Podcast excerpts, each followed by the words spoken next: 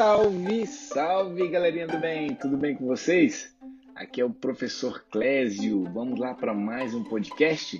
Esse é o nosso podcast, é nosso quarto episódio, é, mas é da atividade 5, beleza? E dessa vez a nossa atividade não vai ter um texto em si, vai ter uma imagem que nós vamos analisar filosoficamente. Vocês já viram essa imagem? Essa obra chamada Retirantes de Portinari, Cândido Portinari? Pois é, essa, essa Retirantes é uma pintura feita em 1944 pelo artista brasileiro Cândido Portinari. Gente, é dos pintores brasileiros um dos mais famosos, né? Foi famoso no mundo todo, é famoso no mundo todo. Ela foi produzida com a técnica de óleo sobre tela. Ela possui uma dimensão de 1,80m por 1,90m e encontra-se no Museu de São Paulo, lá no MASP, no Museu de Arte de São Paulo. Nessa obra, Portinari ele aborda o tema da migração nordestina, a triste realidade de, parte da população brasileira que deixa seu lugar de origem em busca de melhores condições de vida em outras partes do país. É, essa pintura exibe uma família de retirantes, né, imigrantes nordestinos, que estavam se deslocando de sua terra a fim de fugir da seca, da fome, da miséria e da falta de perspectiva o pintor ele retratou o grupo, né, esses quatro adultos e cinco crianças ao todo, de maneira sombria e triste.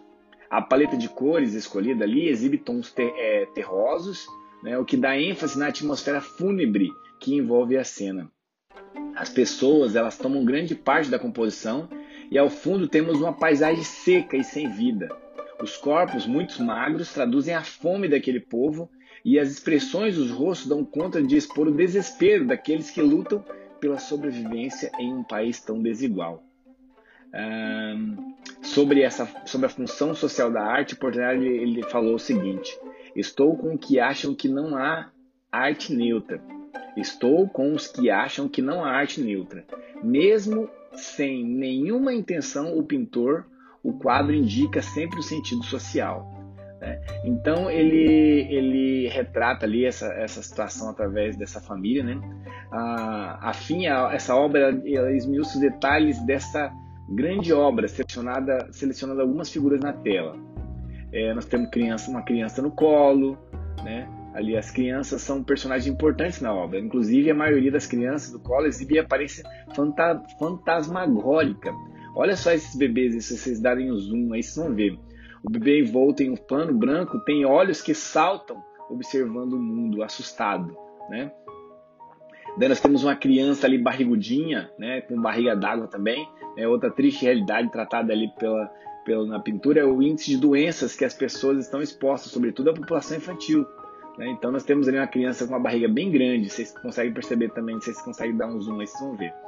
É, urubus voando, Portinari ele traz uma cena em que, em meio à natureza, mas não com uma paisagem bela, inspiradora, e sim com um panorama desolador, né? o solo seco, ali os pés descalços também, você vê que eles estão todos descalços, né? São todas as situações, é a expressão de desespero, né, que você percebe neles também. Então, são todos, todas essas, essas imagens, elas retratam o povo né, nesse período de, da seca ali, de retirando daquele lugar que eles moravam né, para ir para um outro local. Ok? Essa é uma visão geral da arte. Vamos às questões? Né, nós temos aí algumas questões a serem respondidas. Uh, a primeira é o seguinte: que impressões essa pintura despertou em você? É, a que elementos da tela estão impre... é, é, a que elementos da tela essas impressões estão associadas? Questão 2. Qual é o estado físico e sentimental dos personagens retratados por Cândido Portinari? Você tem ideia da situação dessas pessoas apresentadas nessa tela? Qual seria a relação entre a situação e o título da pintura? E a questão 3. Relacione a pintura ao pensamento de Kierkegaard a respeito da vida. É, é, você vai precisar ouvir o podcast 4, né, pra, da atividade 4, na verdade, para poder responder essa questão aí que nós falamos. É, é essa na verdade, vocês precisam ouvir esse, esse podcast, né? Para poder responder essas questões, né? Alguns de vocês não tinham ouvido, então vocês não saberiam, ok? Questão 3. Relacione a pintura ao pensamento de Kierkegaard a respeito da vida. Bom, para responder essas questões, vocês precisam ouvir esse podcast que eu estou falando, né?